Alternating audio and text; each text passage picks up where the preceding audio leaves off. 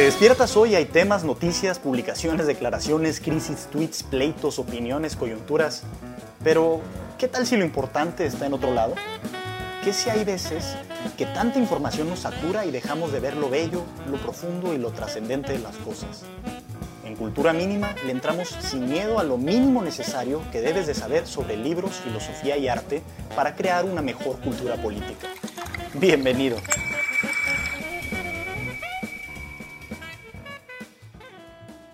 Capítulo número 16 de Cultura Mínima.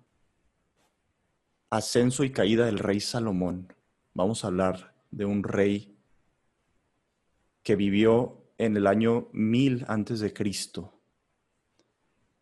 ¿Qué pasa con este rey israelí, este rey judío? ¿Y por qué cae? ¿Por qué pierde todo después de haber sido nombrado por Dios mismo como el más sabio de los hombres? No habrá rey, dice en el libro de Reyes, el primer libro de Reyes, eh, no habrá rey después de ti con mayor sabiduría. ¿Qué pasó con Salomón? ¿Qué lo lleva a su destrucción casi total? Bueno, en esta plática que tendremos el día de hoy vamos a hablar a profundidad de esto y de muchas cosas más, además de que es la primera ocasión en la que tomamos un texto sagrado para hablar en cultura mínima, al menos directamente. La reseña de esta vez eh, se trata del primer libro de Reyes, del Antiguo Testamento de la Biblia, y bueno, lo escribí yo. Les recuerdo, pues para quienes no, no me conocen, yo soy Benjamín Castro, y el día de hoy también me acompaña José Antonio Terán, creador de Cultura Mínima. ¿Cómo estás, Terán? Hola, Benjamín. Pues aquí contento como siempre. Es una mañana luminosa clara, porque los últimos días habían estado nublados, pero pues estoy emocionado por, como dices, entrarle eh, a un libro que ya hemos mencionado en otras ocasiones, pero ahora va a ser directamente, que es el de la Biblia, que eh, su nombre mismo lo dice, es un conjunto de libros, es el libro de libros. Entonces, eh, otra tarea ambiciosa tenemos en esta ocasión.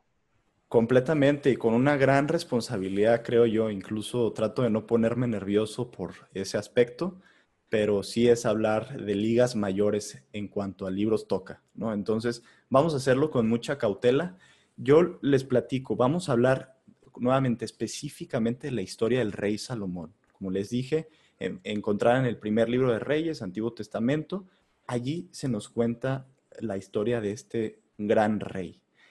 Y voy a contar ahora un poco yo más, como lo suele hacer Terán, de cómo llegué aquí, eh, porque bueno, me toca escribir esta reseña y, y básicamente es algo paradójico, porque quien me invita a conocer de la vida del rey Salomón es un amigo que, bueno, no sé si me escuche, pero, pero lo saludo aquí, es un amigo justamente afiliado a la masonería y, eh, digamos, la masonería eh, está sustancialmente eh, distanciada y es, opuesta en gran medida a el catolicismo y, yo diría a, todo lo que, todo cristianismo en general, por razones que no voy a ahondar en esta ocasión y tampoco quiero sonar de manera superflua, ¿no? Simplemente hay, hay una, un grado de religiosidad secular en la masonería que justamente pues lo hace incompatible. Pero él me invita de manera muy eh, amable a, leer de Salomón, sobre todo me hace énfasis en su juicio,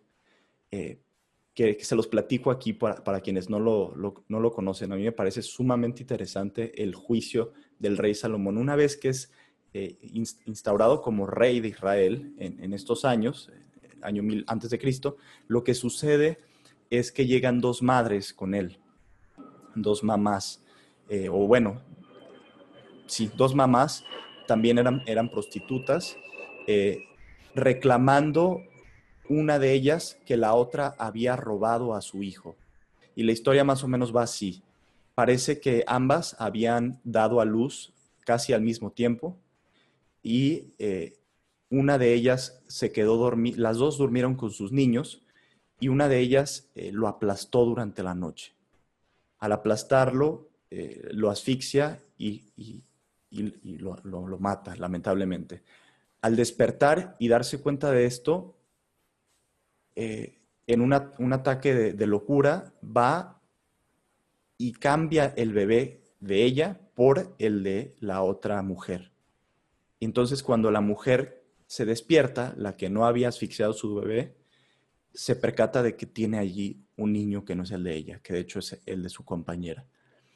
Y empieza un altercado que termina en, eh, digamos, eh, el juicio del rey Salomón. Salomón resuelve este problema de la siguiente manera. Dice, eh, ustedes dos dicen que son la madre del mismo hijo, ¿cierto? Sí, ok. Entonces vamos a hacer lo siguiente. Tráiganme una sierra. Entonces ya alguno de sus súbditos le lleva la sierra. Vamos a partir al niño en dos y que cada una se quede con la mitad. Así ya no hay problemas. Entonces, una de ellas, la madre verdadera, reacciona de manera contundente y dice, no, ¿sabes qué? Que la otra mujer se quede con, mi hijo, pero no le hagan nada al niño. Y la otra está diciendo que sí, que hagan eso, que, lo corten, que, una mitad para cada uno. Entonces Salomón de esa manera se da cuenta quién es la verdadera madre y bueno, hace justicia. Esta es la, primera gran historia que sabemos del rey Salomón, eh, sumamente profunda, pero yo quiero, bueno, quise ahondar más, ¿no? A través de la invitación de este amigo, quise ahondar más y empecé eh, a un estudio de esta parte del Antiguo Testamento. Paréntesis, quiero también mencionar que hace aproximadamente tres años comencé yo a, leer la Biblia, por primera vez diría, ¿no? A leerla de manera eh, consciente, de manera pues ya adulta. Y tengo que decirles nada más como, como comentario marginal, pero al mismo tiempo sustancial, que ha sido uno de los de las decisiones más importantes que he tomado en mi formación, si no lo quieren ver desde el plano religioso, en mi formación intelectual, porque es un libro magnífico que tiene eh, mucha más información profunda que muchos de los eh, libros contemporáneos. Solamente se los dejo ahí, ¿no? Ahora, rápidamente para pasar con Terán, les cuento la historia del rey Salomón. ¿Qué pasa con Salomón? Es hijo del rey David, este famoso rey que vence a Goliat en, este altercado donde lo mata con, una sonda. Eh, una, ¿cómo, se le llama a la especie de resortera? Eh, no recuerdo el nombre exacto. ¿Cómo? Onda, perdón. Con la onda mata al rey, a, a Goliat que en algún otro, otro episodio mencioné yo justamente esa historia la tengo grabada porque mi papá me la, me la llegó a leer en la noche. Bueno, finalmente cuando ya está muy anciano el rey David, que duró muchos años, eh, una de sus esposas, creo que la que era la, buena en ese momento, le dice que quiere que cumpla con su promesa, que iba a dejarle el reino al rey Salomón. Para ese momento ya otro de sus hijos había buscado hacerse del, del poder, había convocado a, ciertas, a ciertos poderosos eh, la esposa esta va y le notifica la, situación, la situación al rey del momento, que es eh, el rey David, y Salomón es nombrado rey.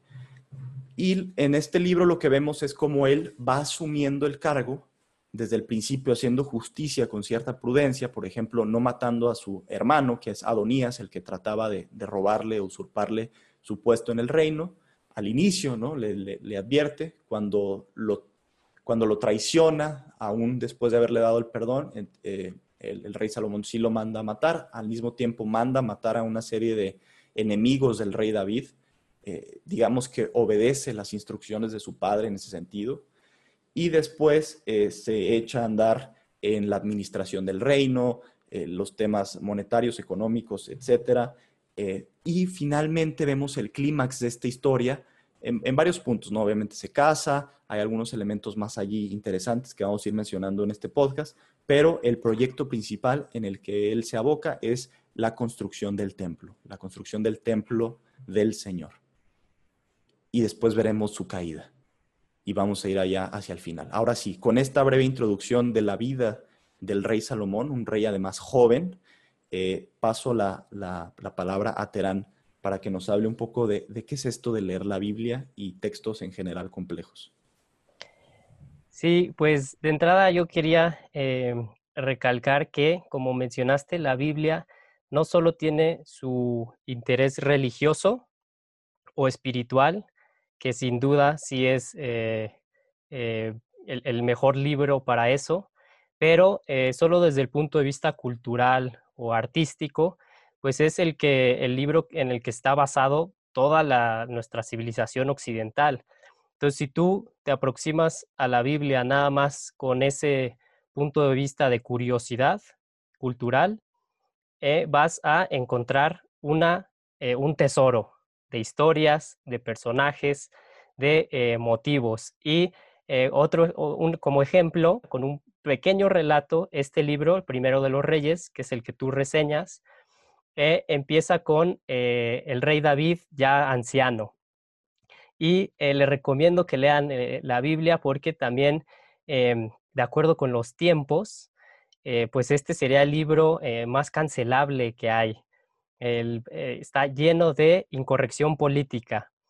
Entonces, le recomiendo que lo lean antes de que em, los fanáticos y los radicales de la corrección política lo censuren. Pero vean esta historia tan bella, cómo empieza. Ya está anciano el rey David y eh, eh, dice, vean, vean, el lenguaje bíblico también, tienen que empezar a leer para eh, entrar en este tono bíblico, religioso. Dice, lo cubrían con mantas, pero no entraba en calor. Qué mejor manera de describir la situación de una persona ya en sus últimos años. Y luego dice, sus servidores le dijeron, que se busque para el rey mi señor una joven virgen, que sirva al rey y sea su doncella, que duerma sobre tu pecho y el rey mi señor entrará en calor. Entonces, vean esto también, eh, cómo los sirvientes del rey David, que ya es un ruquito, le dicen, ok, no sirven todas las mantas que, que te ponemos, pero ¿por qué no te conseguimos una doncella? Entonces dice, Buscaron una muchacha hermosa por todos los términos de Israel y encontraron a Abisag, la tsunamita. La llevaron al rey y dice eh, esta anécdota, la joven era extraordinariamente hermosa, era su doncella y le servía, pero el rey no intimó con ella. Entonces, eh, eh, nada más ese parrafito introductorio es para que se coloquen en esta situación y la Biblia eso es lo que hace, bueno, y la literatura en general te saca de tu mundo tan cerrado y lleno de ideologías que em, no te permiten ver la riqueza de lo que significa ser humano. Entonces quería por, eh, empezar con eso y eso me lleva también a eh, una invitación que le quiero hacer a los que nos están escuchando, porque ya estamos en el número 16 de Cultura Mínima y em, al principio dije que pues, sí, yo estaba muy contento y siempre estoy alegre, eh, más cuando pues ya he aprendido a lidiar con, la depresión. Entonces, eh, la alegría que me embarga pues es una, alegría divina, eh, invencible, casi casi lo diría yo. Y, pero a la vez también tengo como un sentimiento extraño, así como una sensación como de, no sé, no sé cómo describirla, no sé con qué palabra describirla, si melancolía, eh, frustración o creo que en el fondo es eh, una conciencia de mis imperfecciones, de mis limitaciones, de la mortalidad, pues, que, es con algo que, tú terminas tu texto, que invito a que los lean, esta idea eh, religiosa de que somos polvo, somos cenizas. Pero em, en, en, ese sentido el llamado es a que se cultiven, a que se esfuercen. Eh, eh, todo este proyecto de cultura mínima pues tiene que ver con que la gente lea, no solo nos escuchen, sino que lean, porque como dice eh, Sir Roger Scruton, que Dios lo tenga en toda su gloria, em, dice que algunas artes modernas, como el cine o la fotografía, pues son más fáciles, porque no requieren que el espectador, que es eso, un mero espectador, eh, eh, procese tanto a, partir de su intelecto eh, el, contenido que él está em, recibiendo. En cambio, la literatura, la pintura, la música clásica, porque evidentemente la música contemporánea tampoco requiere mucho esfuerzo, sí te exige algo, ¿no? Y exige que te abras. Y en ese sentido, de hecho, cultura pues viene de cultivar, ¿no? labrar. Y eso me recuerda a una pintura eh, con la que querría sentar como el tono de, esta plática, de un pintor francés que se llama Georges Rouault. Se escribe Rouault, es un pintor que vivió en la primera mitad del siglo XX y tiene una serie de grabados, grabados sobre placas de cobre que tituló Miserere. Eh, estas son en blanco y negro y una de ellas tiene una frase que dice algo así como, déjenme, se las eh, leo esta frase. A ver, permítanme. Dice, entre tantos órdenes diferentes, la bella labor de sembrar en tierra hostil. Y Ahora, eh, obviamente los invito a que vean este grabado porque en él aparece un hombre en primer plano muy grande eh, y en el fondo solo se ve una casita. El hombre está extendiendo la mano, se ve que tiene ahí las semillas que va a sembrar en esta tierra hostil, pero eh, incluso la casa en el fondo parece más como una cara, una cara como desesperada, parece el, del grito de Munch y eh, todo lo, como nada más es negro y blanco, pues sí te da una sensación como algo eh, eh, pesada, difícil. Pero a lo que voy es, la invitación es, ahondemos en la cultura y yo extraigo alegría de esta labor tan difícil, a pesar de mis imperfecciones y todo, de sembrar en tierra hostil. Entonces, con eso creo que podemos empezar, o, me echo ya un esquema del Antiguo Testamento, o qué, Benjamín. lo que te quería proponer, ¿por qué no vamos, además de, cimentar este tono que dices, bien, eh, sembrar eh, en, en, tierra, en tierra hostil, que es lo que estamos tratando de hacer aquí, ¿por qué no damos una estructura de lo que es el Antiguo Testamento que nos ayude también a, a, saber dónde nos estamos situando. Ya lo mencionaste brevemente, dijiste, bueno, recordemos, la Biblia por definición no es un libro, sino una biblioteca, ¿no? Una colección de libros Ahora vamos a ver qué pasa en particular con el Antiguo Testamento. Yo también quiero nada más enfatizar lo siguiente, porque de esto va a surgir una parte importante de mi reflexión sobre la política, ¿no? Que, que voy a hacer un poquito más adelante, en particular sobre la política de Salomón, y es que eh, los textos antiguos, los textos eh, clásicos y además eh, tradicionales de la humanidad, nos dan una unas bases tremendas para hablar de justicia, de moralidad y, de política, que, que de alguna manera se han descuidado, no sé por qué, pero desde ahí podemos extraer una vigencia total, absoluta para nuestros tiempos y sobre todo en la organización de nuestras ciudades, en el trato que tenemos con nuestra familia, en nuestra manera de hacer nuestro trabajo, etcétera. Entonces, ahora sí, el Antiguo Testamento, ¿qué sucede ahí? Entonces, eh, la Biblia, pues es, no tiene un solo autor, además de que el Antiguo Testamento, pues se eh, recuperó principalmente de forma oral y eh, se remite a tiempos e incluso casi prehistóricos. Em, ahora, hay que ver, la Biblia está dividida en dos, la Biblia cristiana, que es el Antiguo Testamento y el Nuevo Testamento. El Antiguo, eh, de acuerdo con las diferentes denominaciones cristianas, pues tiene un número diferente de libros. Para los protestantes tiene 39, para los católicos tiene 46 y para los ortodoxos 51. Eh, a grandes rasgos, el Antiguo Testamento también se divide en cinco. Eh, la primera parte es el Pentateuco, que como su nombre lo dice, también son cinco libros y estos son los que forman como la base de eh, la religión judía y cristiana. Y son el, Génesis, que es la creación del universo, la historia de Adán y Eva, la historia de Abraham, que es el, gran patriarca. Luego viene el Éxodo, que es la historia de Moisés, eh, eh, cómo los libera, libera al pueblo judío de la opresión de los egipcios. Luego viene el Levítico, Números y Deuteronomio, que a grandes rasgos son los que plasman la ley, eh, esa es la primera parte del Antiguo Testamento. Luego vienen los libros históricos, que son los que eh, veremos, de hecho, en esta ocasión, porque el libro de los reyes, la historia de Salomón, del rey David, vienen estos libros históricos. Luego vienen los poéticos, que son una maravilla. pues así se los digo, eh, si agarran la Biblia y, no quieren leer sobre leyes y cosas complicadas, entren a los libros poéticos, que son tres. Son el, em, Cantar de los Cantares, que es un poema erótico eh, eh, que ha sido interpretado de muchas maneras y en otro podcast ahondaremos en él, se los aseguro. Em, también está, ¿cuál otro está por ahí de los libros poéticos? Los Salmos, que muchos están atribuidos al rey David y me parece que las lamentaciones, el libro de las lamentaciones, no estoy tan seguro.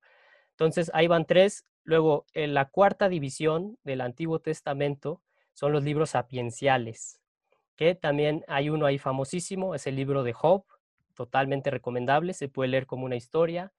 Y está otro que he mencionado en otras ocasiones, que es el Eclesiastés, que también es una preciosidad. Esos son los sapienciales. También viene el de la sabiduría, los proverbios, eso.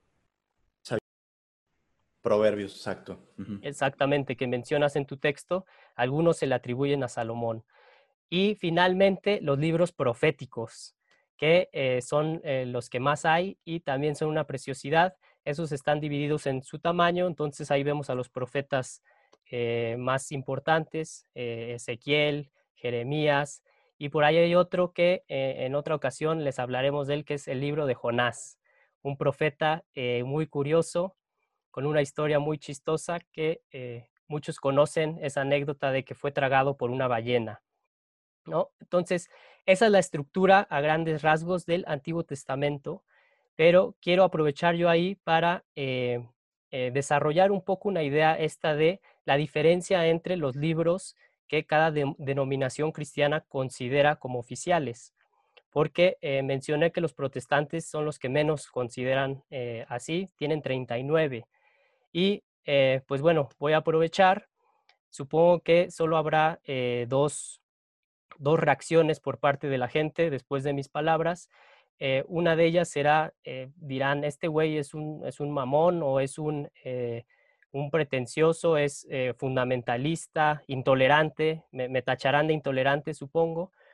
Y la otra va a ser eh, que la gente diga, que supongo que va a ser la más común, pues a mí ni me importa eso que está diciendo, son cuestiones religiosas y los cristianos de por sí pues ya eh, son unos fanáticos ignorantes. Y especialmente a estos, eh, esta segunda categoría de personas, les digo que esto que, que voy a desarrollar un poco tiene implicaciones concretas en su vida. Pero bueno, eh, esta clasificación de los protestantes de entrada, eh, a mi parecer, carece de toda autoridad. ¿Y eh, a qué me refiero con esto de autoridad? A que en esencia y las ideas fundacionales del protestantismo, de hecho, em, son absurdas, para, para, no decirlo de, otra, de otra forma que, que suene despectiva. ¿Y a qué voy? Nada más voy a eh, mencionar unas cuantas, pero entre ellas una idea fundacional del protestantismo es la de sola escritura, en latín, que significa solo la escritura, es decir, solo la Biblia. Y em, incluso les voy a leer cómo define Wikipedia esta, esta idea, que eh, el, primero en, em, en mencionarla pues fue Lutero, ese fraile agustino que, muchos conocerán, que era un, hombre sombrío y libidinoso, eh, pesimista e impulsivo, y él fue el que eh, em, comenzó esta corriente del protestantismo, 1516, cuando cuelga sus tesis, sus famosas tesis, ahí en una iglesia en Alemania. ¿Qué dice la sola escritura? Según Wikipedia. Enseña que solo la Biblia es la palabra de Dios autoritativa e inspirada. Por consiguiente, la única fuente de autoridad y que es accesible para todos, es decir, que es capaz de ser entendida con claridad y se puede autointerpretar por medio de ella misma. Y eh, yo les pregunto, eh, bueno, es evidente el, mundo de paradojas y de, contradicciones y de dilemas que eh, provoca algo como esto. Fíjense lo que está diciendo. Solo la Biblia es la autoridad. Y además, esta se puede autointerpretar. Es decir, esto eh, eh, degeneró en una noción radicalmente diferente de lo que es la razón y que desemboca en un individualismo y un nihilismo. Les voy a poner de ejemplo, si alguien está leyendo el Quijote, obviamente tiene que recurrir a muchas otras fuentes y mucho eh, muchas otras eh, vías de conocimiento para poder interpretar el Quijote. Lo que te está diciendo esta idea de las solas escrituras es que no, la Biblia se interpreta a ella en sí misma. Eso, aunado a la idea de la libre interpretación, que quiere decir que el individuo es el que decide y él puede leer la Biblia sin eh, ningún otro tipo de preparación y extrae lo que él decida, eso es lo que eh, desembocó en la modernidad. Entonces, ¿qué vemos eh, en, en, la actualidad? Podemos ver como dos extremos de este protestantismo. Uno es esa idea del predicador que está en un auditorio, es, es joven quizá, pero está manipulando y está eh, predicando una vida plenamente materialista. Ese es un extremo que todos conocemos. El otro es el de los puritanos. ¿no? Conocemos a los Amish, a los, eh, a los, a los polígamos mormones, por ejemplo, que eh, se van al otro extremo y dicen que todo lo carnal, todo lo de esta vida, pues es malo. Y repito, algunos dirán, eh, solo está debrayando, no tiene ninguna implicación en, el arte o nada. Tengo aquí un ejemplo de eh, Roger Scruton, que Dios lo tenga en toda su gloria otra vez, eh, que, que habla sobre la obra de un artista contemporáneo del siglo XX, Samuel Beckett, y su idea de el individuo. Y dice cómo esta concepción moderna ve a todo lo que no es el individuo como lodo, como fango, y espérenme, se los voy a eh, leer. Vean, es en, una colección de ensayos sobre arte. Si Roger Scruton, que Dios lo tenga en toda su gloria, dice lo siguiente. El moderno individuo autoconsciente que encuentra valores dentro de sí, pero únicamente corrupción y falsedad en las relaciones sociales, considera que toda referencia a los otros y toda descripción de su propia condición que no sea producto suyo es ilusoria. Considera que su estado es tal que únicamente puede encontrar el sentido moral en la pura subjetividad. Tal vez no llegue a creer, como Kierkegaard, que la verdad es la subjetividad. No obstante, tenderá a creer que no hay otro refugio, en el caos miltoniano a donde ha sido arrojado que el santuario que lleva dentro de sí. El yo, casi indescriptible, permanece puro. Conserva su pureza, sin embargo, únicamente en la medida en que se convierte en fantasma. Huye de todo gesto caritativo, de toda palabra, relación o valor que signifique el venenoso fango de afuera. Al mismo tiempo, jamás puede olvidar que su sola existencia mina su pureza. El individuo no es ese espectador puro que anhela ser. Existe únicamente porque nació en el mundo, del mismo fango de otredad que vanamente rechaza. El yo está irremisiblemente manchado y corrupto por el encuentro original con el lodo, porque el yo nació de uno de los disfraces del fango, el de madre. El ser nace a partir del fango del no ser y se constituye, ante todo, como individuo en ese acto de pecado original. Eh, esta cita ni siquiera hace mención a Lutero y a esta cuestión protestante, pero vemos cómo eh, si Roger Scruton, que Dios lo tenga en toda su gloria, está hablando de un artista en pleno siglo XX que en sus obras eh, mencioné en alguna otra ocasión, es el fundador del teatro del absurdo. En sus obras plasma a este individuo que se tiene que convertir en un fantasma porque todo lo ve mal.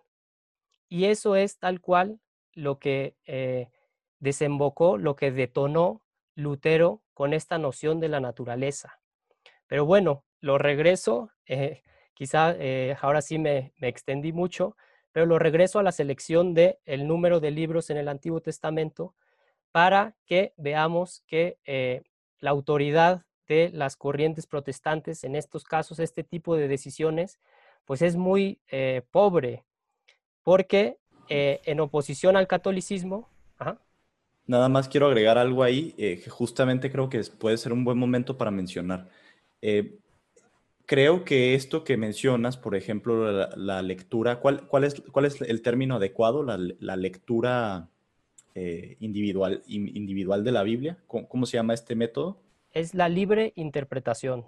La libre interpretación. Algo habías mencionado como en latín, no, me acuerdo exactamente las palabras, pero a lo que voy es, eso también es lo que ha generado muchos de los falsos debates en realidad, por ejemplo, entre ciencia y religión eh, eh, que hay una incompatibilidad total entre la teoría evolutiva y lo que dice la Biblia, que, o preguntas absurdas como por ejemplo, ¿por qué no salen dinosaurios en la Biblia?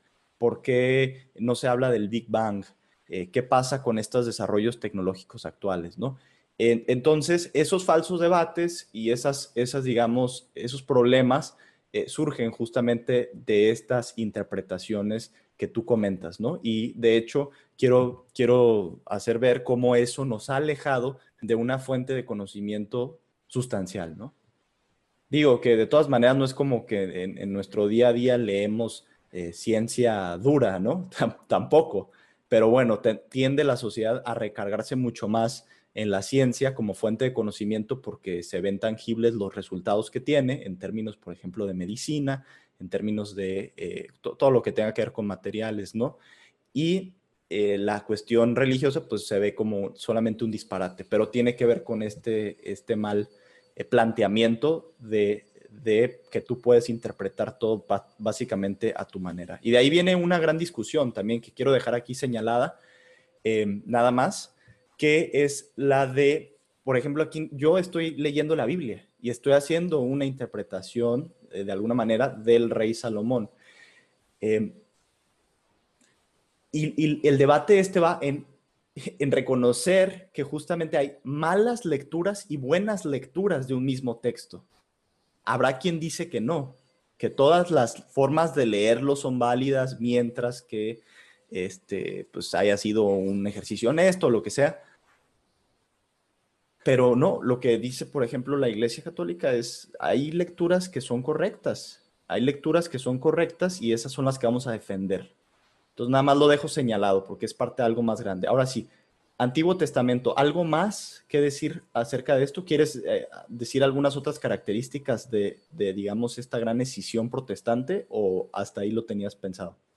No, solo eh, quería usar como excusa esto de eh, la selección de los libros del Antiguo Testamento para eh, dejar un poco en claro o intentar arrojar luz sobre los las diferentes maneras de aproximarse a la Biblia y que no son eh, eh, cuestiones sin importancia, porque la, la, diferencia entre el protestantismo y el catolicismo o la iglesia ortodoxa, pues sí tiene que ver incluso con cómo pensamos y cómo leemos estas obras. Entonces, tú ahí destacas estas eh, contradicciones que surgen de eh, considerar que solo la escritura es, una, es la única autoridad y eh, es la única palabra inspirada por Dios, porque si se fijan, ¿qué hace eso?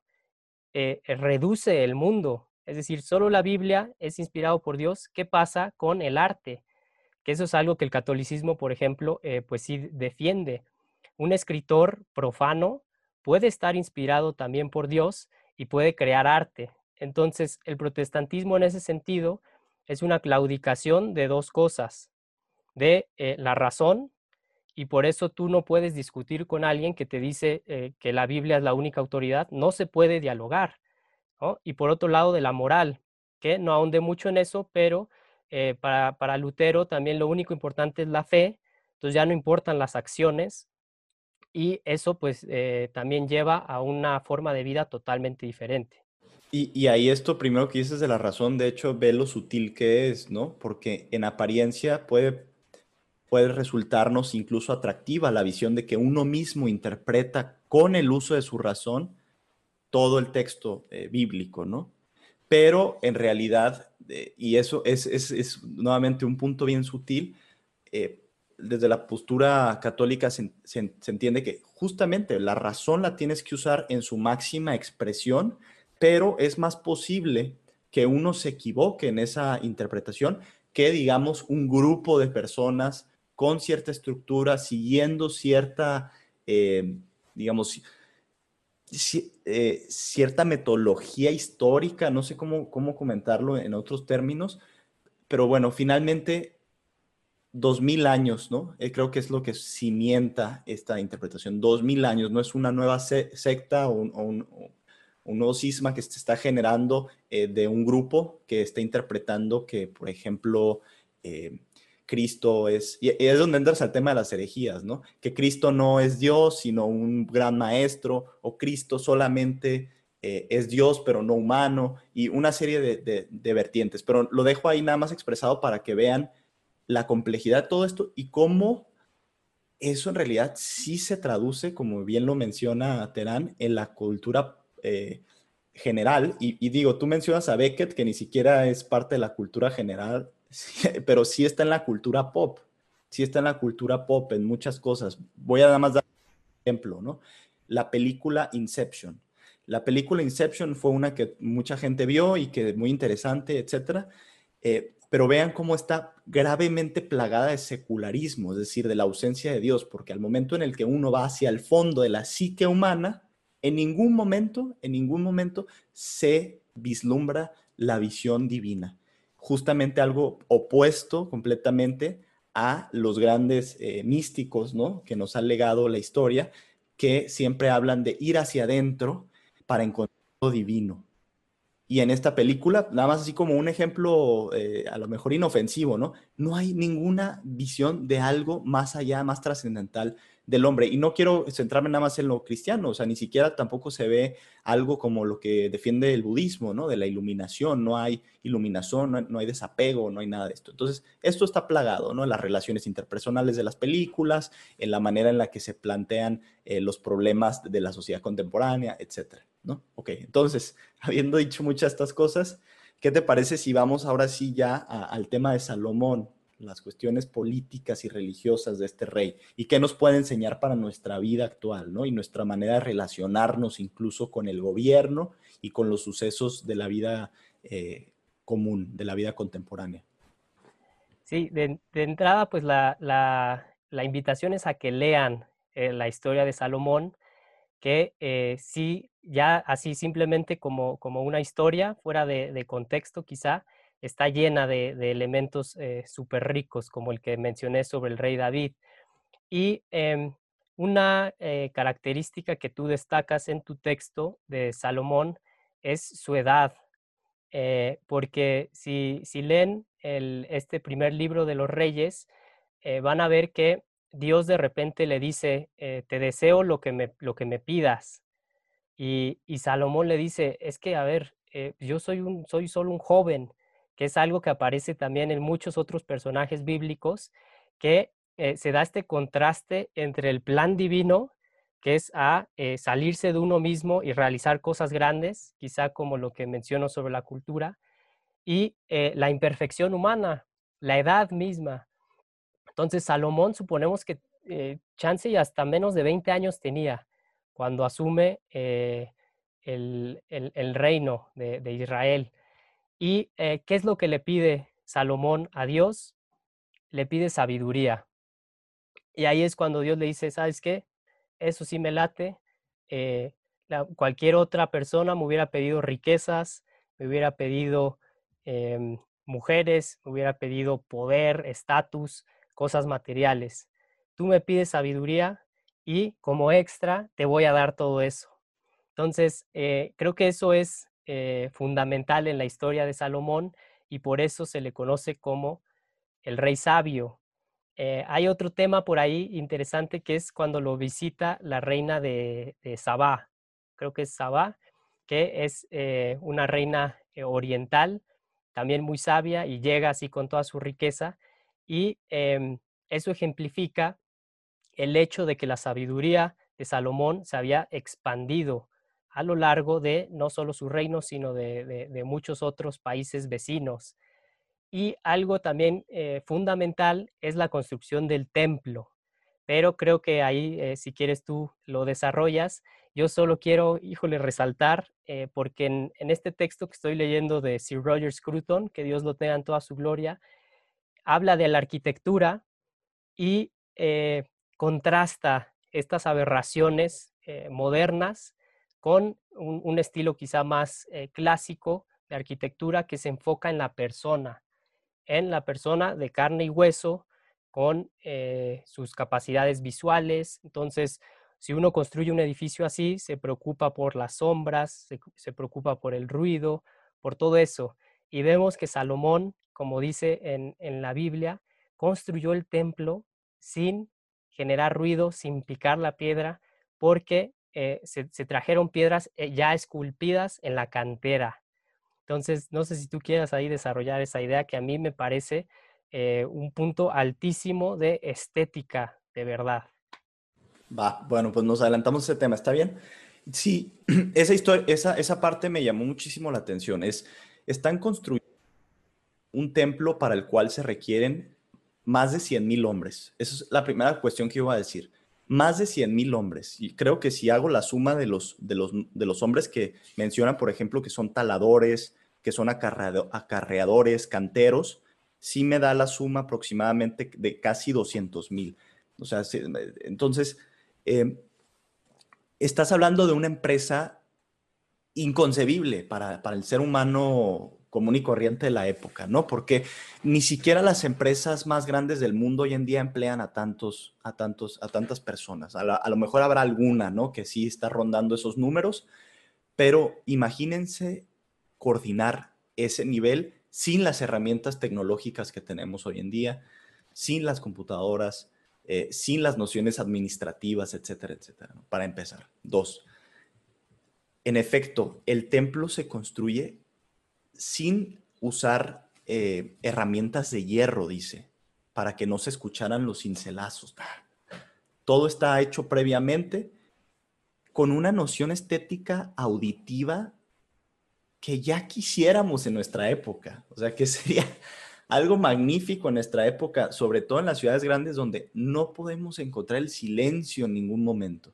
Siempre hay un carro que pasa, alguien que está vendiendo con altavoz en la calle, eh, el avión que está volando, día y noche. No tenemos esa conciencia. Y luego nos gusta pensar que somos la época más desarrollada de la historia de la humanidad, lo cual también me parece una soberbia tremenda.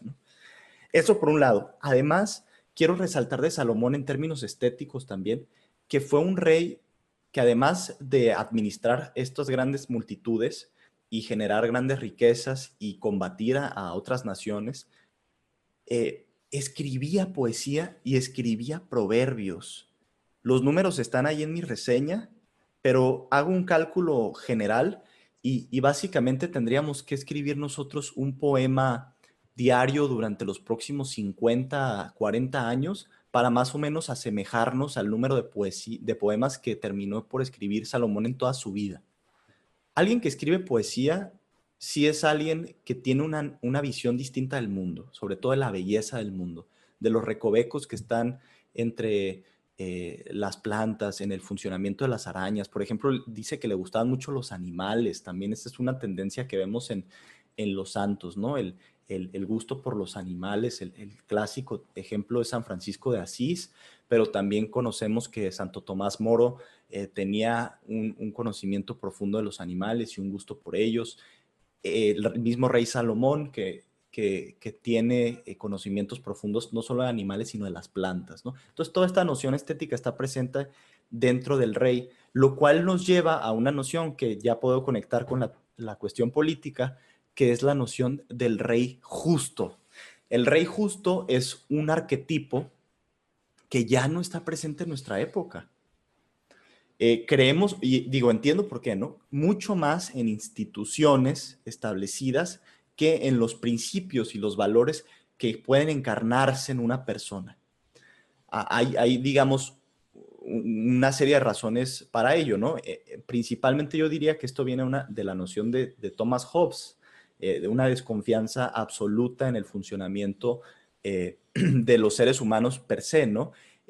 digamos, hasta una misantropía eh, escondida, esta idea o esta noción de, que el, hombre puede ser el lobo del hombre, etcétera, lo cual también tiene cierto realismo, no vamos a, descartarlo así nada más, pero sí, nos, sí se ha llegado a ciertos extremos en nuestra época en donde no se confía en las virtudes humanas y todo se pretende eh, reducir a los mecanismos institucionales, a las reglas del juego, a las leyes, a las normas, lo cual tiene que estar presente sin duda, que no se equivoque lo que estoy diciendo, pero sí acompañado siempre de seres humanos cada vez eh, más, más morales, digamos, Con, más humanos en ese aspecto también. Esa es una visión que se quita del juego. Y por eso vemos políticos eh, papanatas, vemos políticos corruptos, vemos políticos eh, escépticos, pesimistas, etc. Y los que tratan de enarbolar ciertos valores, pues también son, son ciertamente eh, poco, poco creíbles. Entonces, esta, este arquetipo, me estoy extendiendo, del rey justo justamente tiene que ver con la idea de alguien que se consagra. ¿En qué consiste la consagración? Eh, en la antigüedad y en, el periodo que estamos hablando, eh, no se podía concebir al rey solamente como alguien que decidió serlo, pues no es esta idea contemporánea de yo quiero ser rey y un día me voy a preparar para hacerlo, sino que eran llamados por Dios. ¿Y qué implica ser llamado por Dios? Implica dejar lo que uno tenía pensado para su propia vida y consagrarse eh, a lo que a la misión que, Dios tiene preparados. Esa visión tampoco está presente en el ser humano contemporáneo y además eh, estaba también presente, es lo que quiero, quiero mencionar, en el ciudadano de a pie, por así decirlo. Esa misión, ese llamado sí estaba en todos. Lo vemos también eh, presente en, órdenes religiosas, donde a los, religiosos cambian de nombre, ¿no? Como una muestra de esta nueva vida que, que inician y que tiene que ver con el llamado, con la noción de llamado. Y ahí sí yo creo que es, buena oportunidad para resaltar esta posible diferencia que hay entre la visión contemporánea en donde uno se construye totalmente a través de un voluntarismo exacerbado, a través de eh, libros de autoayuda, a través de decisiones unipersonales, contra la visión de la consagración, en donde uno tiene una misión que no necesariamente eh, depende de uno mismo al 100%, una misión que no elige al 100% uno mismo, pero sí es una misión que se le ha confiado a uno porque tenemos de alguna manera las capacidades para poder responder sobre ellas. Entonces, en resumen, eh, la noción de rey justo eh, tiene todo que ver con virtudes, tiene todo que ver con lo religioso. Eso nos va a llevar a la explicación de por qué el acto central de Salomón es la construcción del templo y eso tiene una profunda teoría política que nos puede ayudar hoy en día a ver la realidad política de otra manera. ¿Qué ¿Cómo ves todo esto, Terán? Primero hay que también aclarar algo que, destaca Santo Tomás de Aquino en sus escritos eh, varios siglos después, eh, milenios incluso después de todo esto, que es la concepción del Estado y del gobierno en una sociedad cristiana porque como dices, eh, pues en la actualidad estamos en eh, un, contexto totalmente distinto que es el de las democracias. Estas ideas de la soberanía del pueblo y el desarrollo del individuo, los derechos, etc. Para eh, Santo Tomás, y lo extrae de relatos bíblicos de la relación de Yahvé con el pueblo de Israel, en el plan de Dios no está este de enaltecer al Estado o de tener figuras em, eh, de, rey y de gobernantes fuera del el mismo Dios. Pero vemos que es el pueblo el que le pide a Dios que, le, que le asigne un rey. Entonces, para Santo, Santo, Tomás lo dice, el Estado o el gobierno es un mal necesario. Entonces, eso también cambia totalmente eh, la visión que se tiene a la de la actualidad, que qué es lo que vemos, que la gente simplemente exige derechos y estos derechos, ¿quién te los asegura? El Estado. Y cada vez se va volviendo más invasivo, de hecho, porque tú dices, eh, una cosa es el derecho a vivir o a que nadie te robe, pero vemos situaciones absurdas en las que se le exige al gobierno eh, la felicidad. por ejemplo. Entonces, que quede claro que la noción de eh, gobierno y de Estado es totalmente diferente para el, Antiguo Testamento y para el pueblo judío. Y eh, para el cristianismo lo, ve como un mal necesario. Pero entonces por ahí se puede desarrollar muchísimo. A mí esto de, la edad se me hace muy curioso porque em, la generación, nuestra generación, que somos millennials, pues ya somos adultos que eh, si viviéramos en otras épocas, ya eh, estaríamos en una situación totalmente diferente. Si es que, si, eh, es que siguiéramos vivos, pues ya tendríamos una familia, ya habríamos eh, desarrollado la, parte medular de nuestras vidas.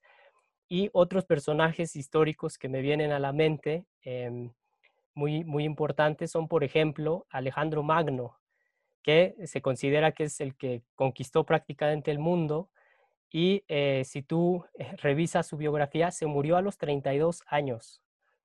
Eh, otro es el, comandante de la flota invencible en la batalla de Lepanto contra los turcos, contra los otomanos más bien.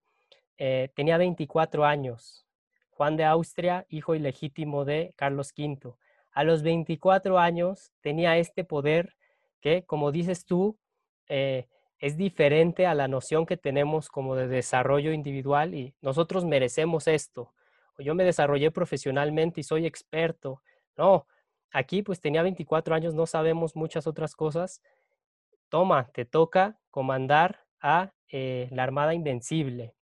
Entonces, em, esa noción de historia, perdón, de edad, eh, se me hace interesante. Y por otro lado, yo quería resaltar el drama humano de la historia de Salomón, porque eh, ya llegarás tú ahí, pero ¿qué es lo que pasa con Salomón? Si era tan sabio, si construyó el templo, si lo tenía todo, incluso eh, cuántas mujeres tenía, estaba en una relación eh, de obediencia con Dios, cumplía con los mandamientos, ¿qué es lo que lo lleva al declive? ¿Les vas a contar, Benjamín, o, o vas a dejar, no vas a spoilear? Creo que sería ya difícil hablar de, un spoiler de un texto de 3.000 años, o bueno, de 3.000 años, ya ahí ya no, no cuentan los spoilers. Sí les voy a contar, justamente, eh, qué bueno que resaltas esto de la juventud, porque creo que se puede, puede vincularse directamente. Eh, nuevamente, yo en el texto hago un cuestionamiento abierto, ¿no? A ver, ¿qué, ¿qué haríamos nosotros jóvenes de esta época? Con ciertos privilegios, con ciertas eh, ventajas materiales, incluso con una cantidad de información mucho mayor que la que tuvo Salomón en su, en su época, sin duda. ¿Qué haríamos con el poder que él tuvo? ¿No? ¿Qué, hacemos con el poder que hoy se nos da? La verdad es que eh, en, gran medida no sabemos. No, no, sabemos qué hacer con lo que ya tenemos y tampoco sabríamos qué hacer en gran medida si se nos legara una responsabilidad de ese tipo. Salomón sabe de alguna manera cómo hacerlo, en parte porque se le concede, porque como lo, que relataste, él pide sabiduría y se le da sabiduría. Ahora, eso no implica que él no tuviera libertad, ni que estuviera predeterminado por Dios a hacer tal o cual cosa. Su libertad es profunda y justamente su libertad es la que lo lleva al declive. ¿De qué manera?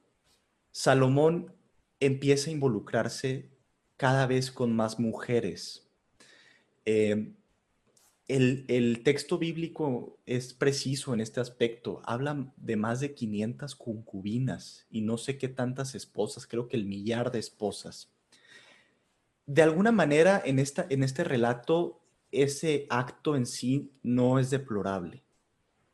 Lo que sí es deplorable es que Salomón se involucra con ellas a sabiendas de que ellas practican otras religiones y que adoran a dioses falsos, no al Dios verdadero con D mayúscula que le otorgó a Salomón todo el poder, sino a dioses menores. Eh, ahí vienen las tribus, etc. Y, en principio a lo mejor a nosotros nos puede parecer, bueno, pues esto, ¿qué, importa? ¿No? Pues ahí andaba Salomón cachondeando y, órale, ¿no? Que a todo dar, pues ojalá yo, incluso me, imagino algunos conocidos míos, ¿no? Pues ojalá yo estuviera en esa circunstancia y estarías al cielo Con mi reino, con mis mujeres, con mis riquezas, con mi poder, etcétera. Pues bueno, ¿qué es lo que pasa? Justamente eh, ese aspecto de las mujeres, ese aspecto de las mujeres tan, eh, tan complejo y, tan, y tan que va a lo profundo del ser humano, eh, lleva a Salomón al declive porque él empieza a concederles cosas a ellas. En particular, empiezan a construirles templos a otros dioses, entonces hay nuevos adeptos, nuevas visiones de, lo que es la verdad, nuevas visiones de lo que es la moral, nuevas visiones de lo que es la justicia, y empieza a fragmentarse el reino. Eh, vean lo interesante que es esto, ¿no? La, la, noción del Dios verdadero contra la idea de los dioses con D minúscula.